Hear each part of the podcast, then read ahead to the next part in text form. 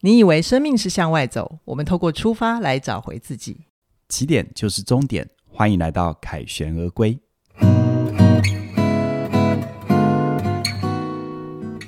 大家好，我是凯宇。大家好，我是怡璇。今天的凯旋而归啊，要跟你们聊一聊我在年轻的时候特别看不过去的一件事情，就是啊，世界上有很多不公不义的事情，可是啊，很奇怪的是，那里面的那些坏人啊、大魔王，他通常活得很好呢。我当时就觉得对这个世界好迷惑。祸害六千年。对，啊，为什么会这样？好，嗯等一下我们聊给你听、哦好。啊，那在收听之前，邀请你在 YouTube 帮我们按赞、订阅、分享。如果你在 Podcast 收听，提醒你凯旋而归有独立的频道哦，请你帮我们特别找出来，然后帮我们订阅，给我们五星推报，然后留言跟我们互动。我们我们也会选择适当的主题做成。特别一集的节目跟你交流哈，嗯凯宇啊，我们最近都在聊八尺门嘛，哈、嗯，那这就勾引起我心年轻的时候一个很强烈的情绪，就是有一段时间我真的很 confuse，我觉得这世界傻了吗？嗯，就是为什么大家连最明显的好人坏人都看不懂，然后好人都在受苦、欸，可是坏人在吃香喝辣、欸，你可以回答我这这个世界到底怎么了？世界很不公平哦。对啊，怎么会这样是？这样子，好烦哦、其实哦，我们这几集都在跟大家分享八尺门嘛。那如果我们回到八尺门的这个戏剧里面，你有没有发现它整部戏也都在讲这件事？嗯，就是这是一个很难回答的问题。嗯，啊，因为我们心中我们对很多事情的判断，什么叫做好人，什么叫做坏人，好像有一个很明确的界限，但它其实是经不起细细思索的。真的啊，比如说，你觉得法务部长令秋是好人还是坏人？你这就问到关键了，不对啊好说。真的很不好说嘛。你看说，说他是好人，他推动 face，对啊，对他实现了人日这个这个人人的这个生命可最是应他该很逼卑鄙啊，他最后杀了阿布、欸，对啊，对啊， 他他他用一个其实原本可以不用被判死刑的，我可能说是一个嗯孩子的性命，争取了大家对于 face 这件事情的注意。嗯，所以好人跟坏人，我们感觉好像很明显嘛。对啊， 一旦我们觉得他很明显，我们就觉得这世界很傻嘛，对不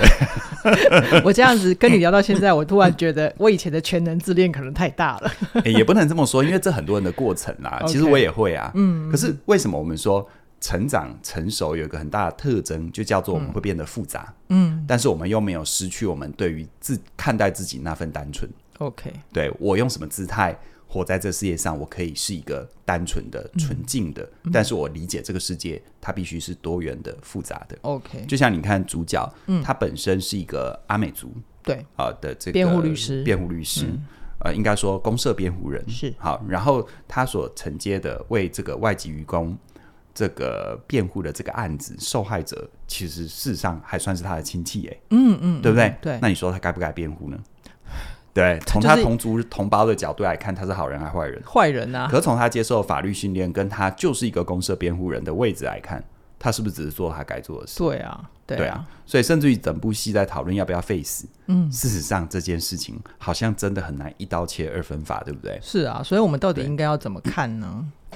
我用一一场戏哈来让大家回忆一下，体如果会你有嗯一看下的话，嗯如果你没看也没关系啦，好那就很有趣。好，呃，这部戏其实主角李明顺和那个演他的对手那个你说检察刘姐官吗对，刘王姐川王一川一，嗯哦，都还蛮赏心悦目的嗯哈。是 OK，是大家可以是好好看这样子嗯。我记得在第七集里面有一幕哈，就是那个呃童宝驹啊，就主角是啊，他冲去那个法院的篮球场的那个冲澡 间，对，然后王传一还没有穿衣服嗯，嗯然后突然就拉开那个帘幕，对然后吓一跳这样子。演的好像激激情一对样，对对对对对对，就是 BLG 这样子。嗯嗯嗯然后童宝驹就问那个刘简为什么要去查他的父亲啊，就是童宝驹的父亲。嗯对那刘宝那个那个刘简他就这个后，因为童宝驹等于撂完话之后对就对转头就就走了嗯然后刘简当然来不及穿衣服啊，就全身只围个浴巾冲出去追童宝驹。对对对然后童宝驹他就他就很不爽嘛，就是呛了一句，嗯就说。被抓的是阿美族，死的是外劳，叛徒是我，而帅的却是你，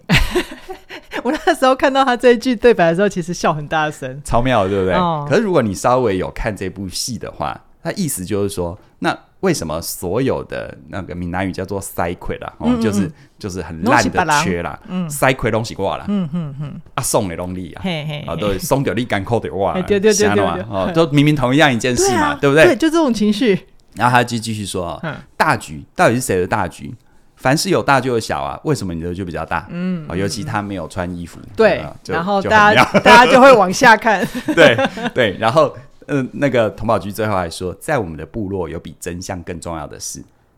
哎，童宝驹讲这句话很特别哦，因为如果你有看戏的话，他刚开始其实不是站在这个立场，对啊，他刚开始就反正我是一个，反正我是一个公社辩护嗯人，你也不用管我是不是阿美族人，我只是做我该做的事。嗯可是他到这里，他显然有一些立场上面的牵引。他前面抗拒原乡，但对后面他其实慢慢都越来越认同对原乡，但这里就很难说他这样做到底对还是错，是你要从什么角度看对错？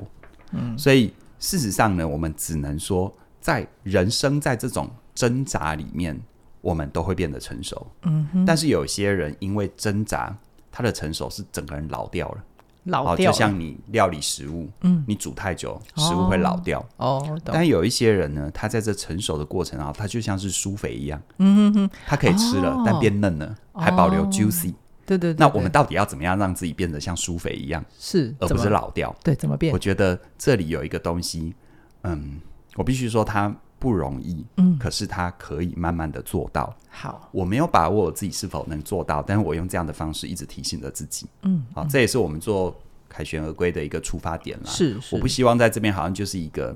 一个一个一个老师嗯啊、一个所谓的过来人跟你说教，我觉得那很无聊。对，我只能说我跟你一样在经验，对只是我比你早经验一点点。对好对那到底要怎么样让自己像苏肥一样，嗯， 啊、可以吃，然后还很 juicy？对啊对，我觉得就是我我我蛮喜欢的一个角度，就是我们能不能学会多元换位，多元换位，嗯很哦 OK，多元的去做换位思考。嗯，先不要去论这么快的去评评判嗯对错、要不要。 OK 好，我们呃，我记得我那时候念研究所，我的指导教授讲过一句话，叫做“存而不论 OK，”。对任何观念，我们存先把在它的存，对对不对？先把它放在那里，而不要太快的去论断它。嗯，但放在那里并不是把它丢掉哦，嗯，我还是不断的去思索它，去评估它，嗯去琢磨它，但是我不要太快的让自己去，好像是什么就是对有的一个定见，有一个答案，这样对，子嗯其实。我们对任何事情如果太快有了答案，其实我们就放弃了思考。对好，所以这很重要 OK。那我在一样用这部戏里面一个最最显性的反派角色，好，来让大家多元换位。嗯啊，最显性这整部戏最不正义的角色是不是就那个红董？对啊杨杨烈演的那个演的真好 啊！真好，我觉得真的是金钟奖应啊，不金呃对对，金钟奖要提对名对对对，哇，看他演戏真舒服，对不对？嗯嗯好，跟李明顺一样这样子。是，那你看啊、在里面的角色，这个红董他就是船公司的老板嘛。对啊，哦，他掌握了远洋渔业，他掌握了甚至于是外外外籍移嗯工等等这些东西。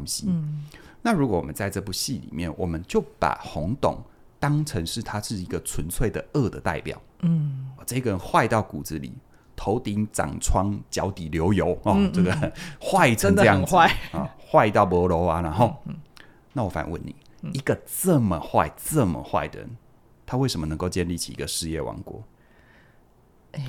戏里面是没哎对交代啦，对哈对啊，如果他是二代，那当然，可是以他的年纪，他是二代，他要一路这么坏，应该也败的差不多以嘛。他的年纪，我觉得他是白手起家的，对这个王国他自己创的，对，我们回到一个合理性的想法哈，就是说，一个人如果自头至尾都这么的坏，嗯那会难道会有一群人从一刚开始就跟他一起这么坏吗？我觉得没有那么绝对耶。对啊，难道大家傻吗？嗯对嗯你说他现在有钱可以买通很多东西，但请问他是突然就有钱的吗？或者他是他一开始就有钱的吗？不是不是，好，嗯我它我是觉慢得慢的我我当然没办法替洪董说话，我也不是要替洪董说话，我更不是要为你生命当中那些你觉得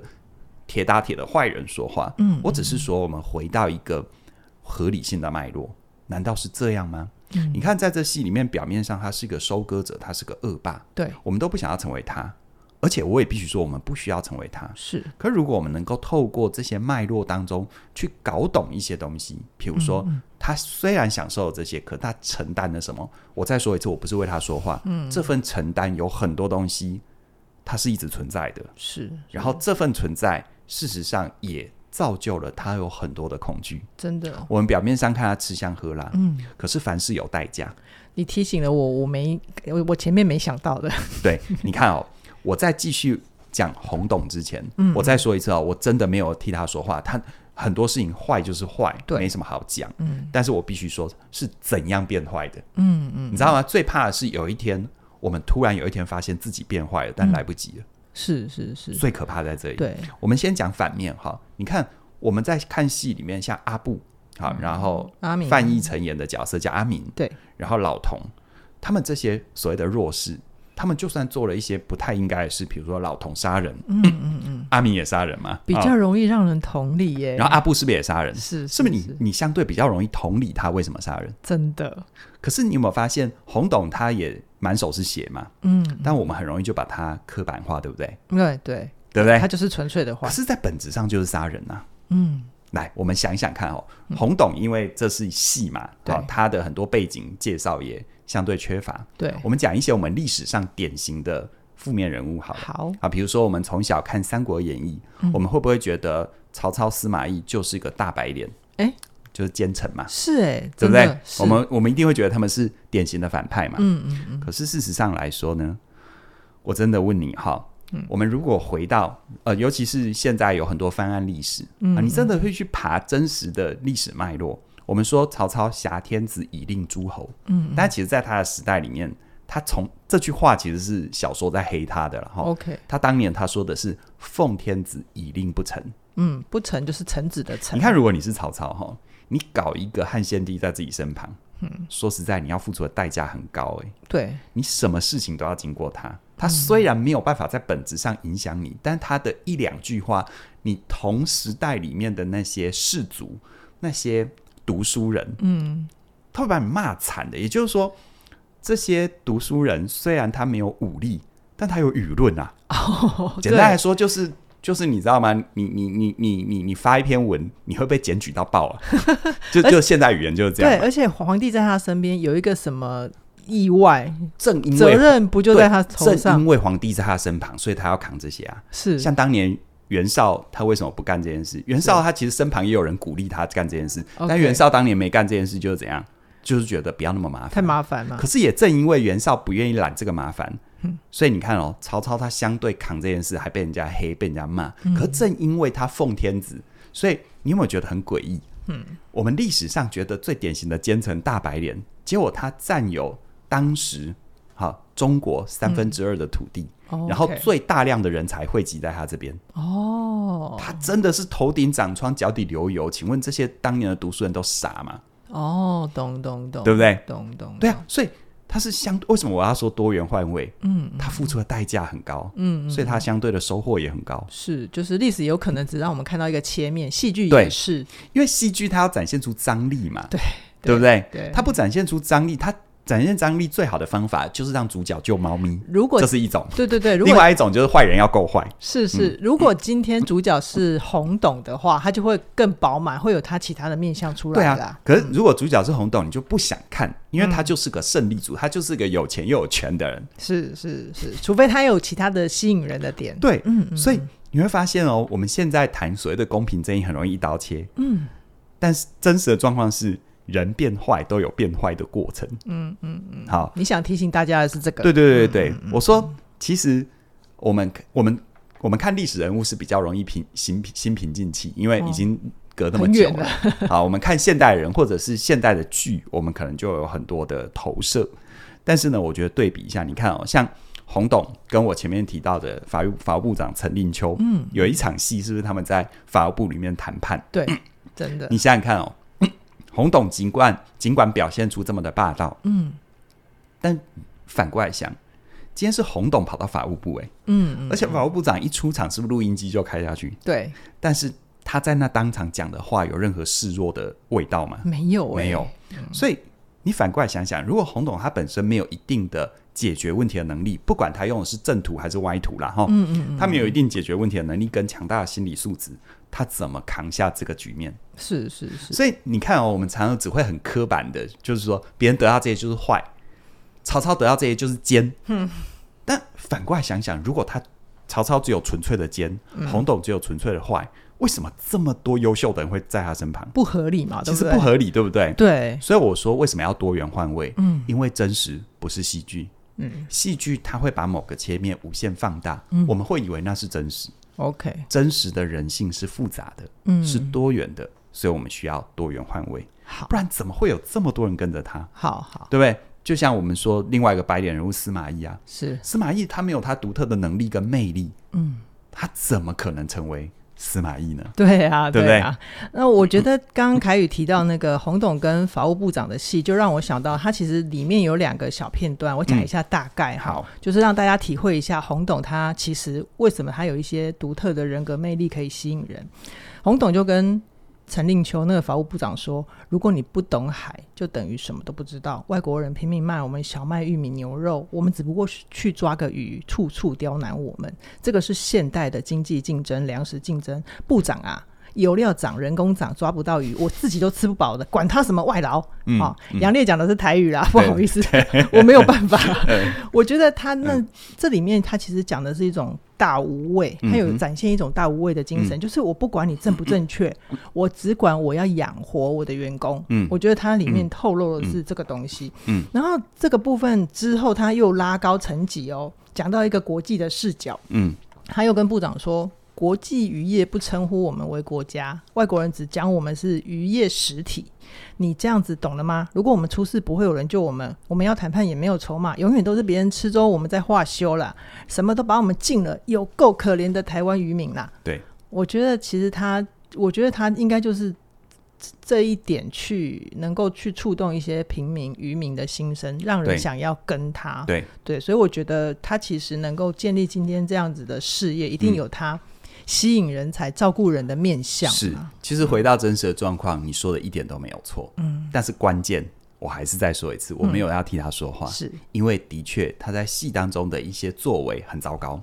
他威胁，他利诱，他杀人，他权应该说谋，他他教唆杀人，嗯嗯，对不对？所以关键就在于哦，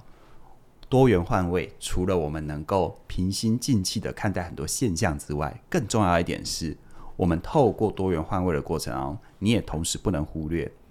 一个人到底从什么时候开始变坏了。是是，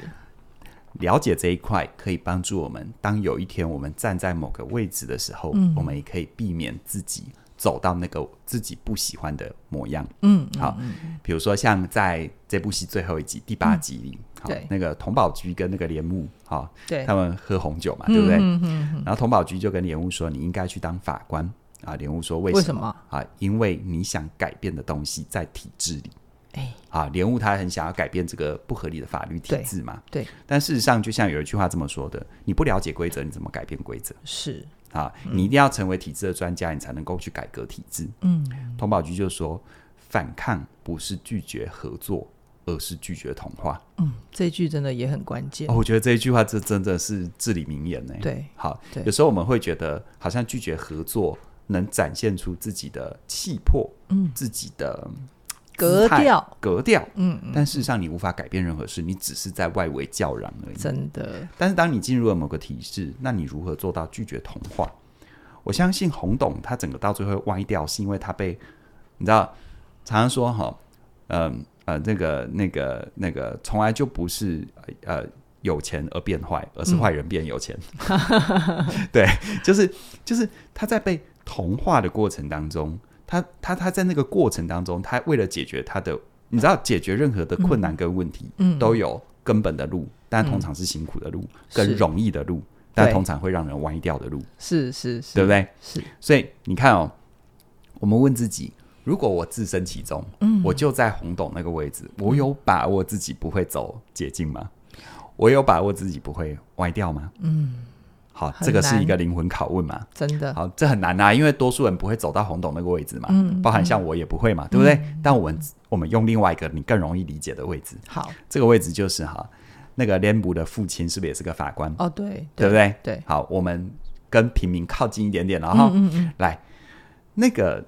连姆的父亲，他是不是运用特权让连晋平他可以一帆风顺？对好，对你看哦，包含在法律体系里，一般没有背景的人，在经过一些考试，还有一些实习，嗯在实任之后，才能够留职停薪嘛。对，但是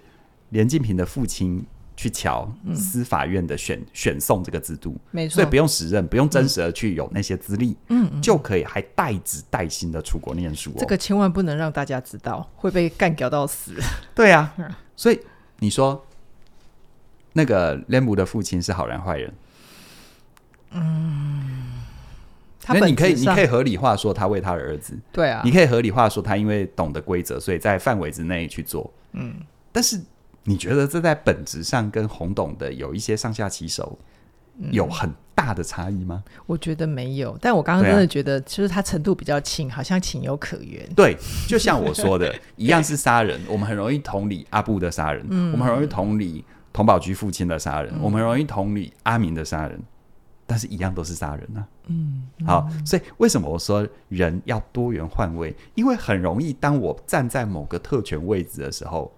我很容易把自己投射的像连连那个连静平的父亲一样，而不是投射在红董。但搞不好我 OK 做的事情比红董还要糟诶、欸有可能，这是有可能的哦。哈、所以，但你说，那做这些事情，难道就只有好处没有坏处吗？嗯，你是说红董只有吃香喝辣嘛？是对不是？凡事都有代价哦。嗯嗯，你看哦，的确啊，在戏里面我们看到红董是吃香喝辣，对他一直在 吃，他一直在吃嘛，对不对对对但你有没有想过一件事？其实这是一个很深的隐喻、哎，嗯，他的他根本没有办法好好生活，他等于他用吃去满足，应该说去去平衡自己那些扭曲的欲望。是是好是，我觉得吃屎在在心理的意义上来说，当他过分强调的时候，它其实一种恐惧的吞噬。嗯嗯，怎么好说呢？你看哦，比如说像嗯，我就有一幕戏，我觉得印象超深刻的，我记得应该在第三集，嗯嗯，他跟那个马国贤演的那个律师是，在在吃饭嘛，对对不对？对对，然后你记不记得那一幕，就是师傅就是有师傅在宰鱼，对，宰鱼，对然后鱼还活着哦，是还还在跳哦，跳然后就刀子开始宰。嗯嗯，然后那个洪董就一边讲说，嗯这个这个做法叫做活地啊、嗯嗯那个日文我不太会讲，我就不讲了。嗯嗯但其实活地本质上就是活仔， ，OK，还在活跳跳的一只鱼就开始杀了，是，然后他还一边说一他他还一边宰一边说，这种杀法可以说是最为人道、最为仁慈的。这种场景特别让人不寒而栗啊呀。你不觉得很可怕吗？嗯你嗯，不觉得啊很可怕吗？是，所以你想想看一件事情，还有戏当中有很多很多的桥段，嗯嗯是不是都是洪董似乎用一种很歪曲的解释嗯，啊，或者是一些他用很可怕隐的、晦嗯啊，很可怕的威胁，比如说他在面对那个黄建伟演的那个秘书长对，啊，他那个就跟总召跟他说，呃，黑尾鱼的英文名字好像叫做 bluefin tuna 啊，嗯嗯这个是不是这样念我不知道了。嗯嗯，简单来说，就是黑尾鱼的英文名字。直翻来说，就是这个鱼的鱼鱼鳍鳍是蓝色的，嗯，活的时候但他就说他从来没有见过黑尾鱼蓝色的鱼鳍。 ，OK，后来还知道，就是它只有活的时候是蓝色的鱼鳍，嗯嗯，然后只要是死的就是黑的黑的，啊，所以他就说、鱼鳍是蓝色的，但我没见过活的。嗯嗯，你知道一个人哈、要讲这么坏、这么凶狠的话，他其实内在，他其实内在是有很大的反扑。 OK，我从来没有看过一个人能够若无其事的讲出那样的话，他的内心会是平静的。 OK，这里面所有所有的隐喻，包含红董的吃食等等的，嗯他就在隐喻一件事：你越是在一个吃人的位置，你就随时会害怕你也被吃，嗯哼，不是吃人就是被吃。哦，如果功成名就，到最后代价是这样子，嗯你没有办法有一天晚上好好的睡觉。我不知道你愿意不愿意付，我不知道， 但我不愿意。好 天哪，你爬的这么对深刻，对好，所以有时候我们在比较年轻的时候，我们容易刻板化，嗯我们容易二分法，非黑即白。嗯，可是你会发现一件事，凡事就是拿什么换什么，都有代价的。嗯好，不用羡慕红董，嗯嗯嗯也不用羡慕 l 姆，你是不用，甚至于你不用羡慕任何人，嗯，他凡事背后都有代价。是，好，那我觉得透过这一集，为什么我说多元换位？嗯多元换位其实就是你能不能在生命的各个选择当中去厘清，你愿意拿什么换什么，而凡事都有代价。 OK，好，嗯这其实最后让我想到那个有一部大陆拍的电影叫做《中国合伙人》，哦啊黄好晓像也有明另啊外一个翻翻另外一个名称叫《海阔天空》，是是好是，他就在演那个新东方的那个故事嘛。对好对对，然后里面有两句台词，我觉得很有意思。他说：“我们改变不了世界，是世界改变了我们。”嗯，好。然后另外一句是：“如果额头终将刻上皱纹，你只能做到不让皱纹刻在你的心上。”嗯，我们在成长的过程当中，我们所谓的成熟，就是理解这世界的复杂。是好，你不可，你能不能去同时接受这世界是复杂的，但是同时为自己选择一条更好的路，是，一条简单值得你走的路？这就是不被同化的部分。对，嗯，哦，我很喜欢，我常常讲，就是我们理解，我们对任何事情理解不等于要认同，可是你只有充分的理解、深刻的理解，你才能做有意识的选择。嗯，否则，当你有一天不知道是信还不信，你可能站上了红董那个位置，嗯，你会不会合理化很多自己的作为？多少会，对不对？一定会。嗯对啊，你会不会在当下，其实你做的就是跟红董没两样的事，但是你把自己合理化成连晋平的父亲？嗯嗯嗯，那他们做的任何东西，其实并没有太大本质上的差异啊。是是，所以到头来，生命是这样，我们会遇到很多人、很多事、很多抉择。你的想法可以很多，但是通常到最后做法很简单。嗯嗯，没有人能告诉你怎么做一定是对的，一定是错的，或者一定是圣杯，没有人能讲这个。嗯，可是当你能够愿意去思辨，愿意去体会，愿意去多元换位，在每一个抉择当中弄清楚我愿意拿什么换什么。那不管你选择了什么或不选什么，它才是有意识的，嗯否则你只是无意识的被生命带到那里，自动导航。然后到最后可能你赚得了很多，就像红董一样，嗯然后到最后可能很多事情不要康了，嗯，就算他这一辈子没有不不要康，他也睡不安稳，是然后到最后只能说三个字：没办法，嗯，真的一切是是没命办法运 吗。？真的是吗？好嗯，可以想一想哦。好好，我觉得今天这一集啊，我们啊、就是跟大家特别爬了一下。表面上看起来，我我们都会觉得他是跟利益挂钩的这个红董的角色，他有可能是在那个他慢慢成熟成长的过程里，是被某一些体制或者是规则同化的人。那我觉得这样子的人，他辛苦的地方是因为他可能太太快的把好坏恶分法了。就像我那时候年轻的时候，一开始看那些不公不义的事情，也觉得很看不过眼。那我觉得在这里面很可惜的就是，我们会容易失去一些中间的灰色地带，于是我们就会变得僵化，没有弹性，没得转换，然后人就在这里面也就扭曲了自我。那我觉得这个部分呢、其实，嗯，我们在社会上难免都会有一些呃阶级，然后会跟别人合作，可是啊。很多时候，呃，在这个有阶级的过程里面，他一定就会有一些权力的设置，好、我们才能够好做事。那对于这种权利里面，其实有很多事情是可能是潜规则跟潜规则的部分，有些有些可能你需要知道，但是其实一直没有人办有办法跟你说清楚，然后或者是你在。决定自己到底该不该、要不要、要不要做那个决定之前，你也不知道有一个什么判断的标准。那我觉得像这样子的困扰啊，其实，在凯宇老师的全方位职涯思维里面，就会有一系列的课程跟流程。在跟你好好的爬书，这里面你到底应该要怎么跟权力共舞，可是又不会被同化。好，那我觉得，呃，在像像遇像当红董的情况的时候，他遇到一些呃社会上人身上的压力的时候，你是不是也会觉得那些压力会让你裹足不前。好，那这个部分呢，其实我们也有线上课程，是嘉颖老师的提升你的心理免疫力。那嘉颖老师也会带你有系统的去爬书，怎么样让你去学习驾驭。压力的五大策略。那最后啊，还有凯宇老师的自信表达力，就是我们在跟人合作、协作，或者是甚至于你要从中去找出一条更好的路，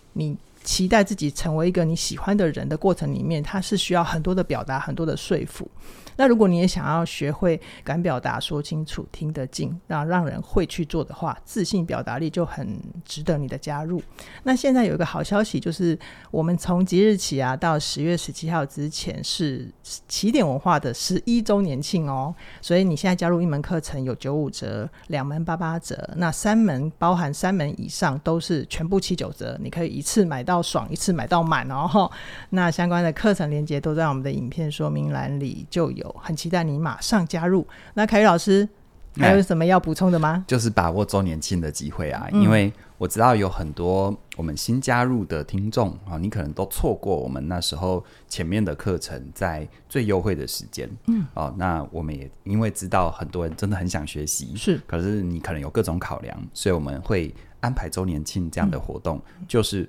呃有这样的机会，把你前面可能错过相对优惠的这样的一个时机，嗯你可以透过周年庆帮自己一次够足，一是次到位。好哦，那我们提醒你，下礼拜嗯因为中秋节，凯旋而归会暂休一次，所以我们下下礼拜五再跟你空中再会喽。对，拜拜就是中中秋节的时候吃月饼的时候想一下我们就可以了。好哈，哦，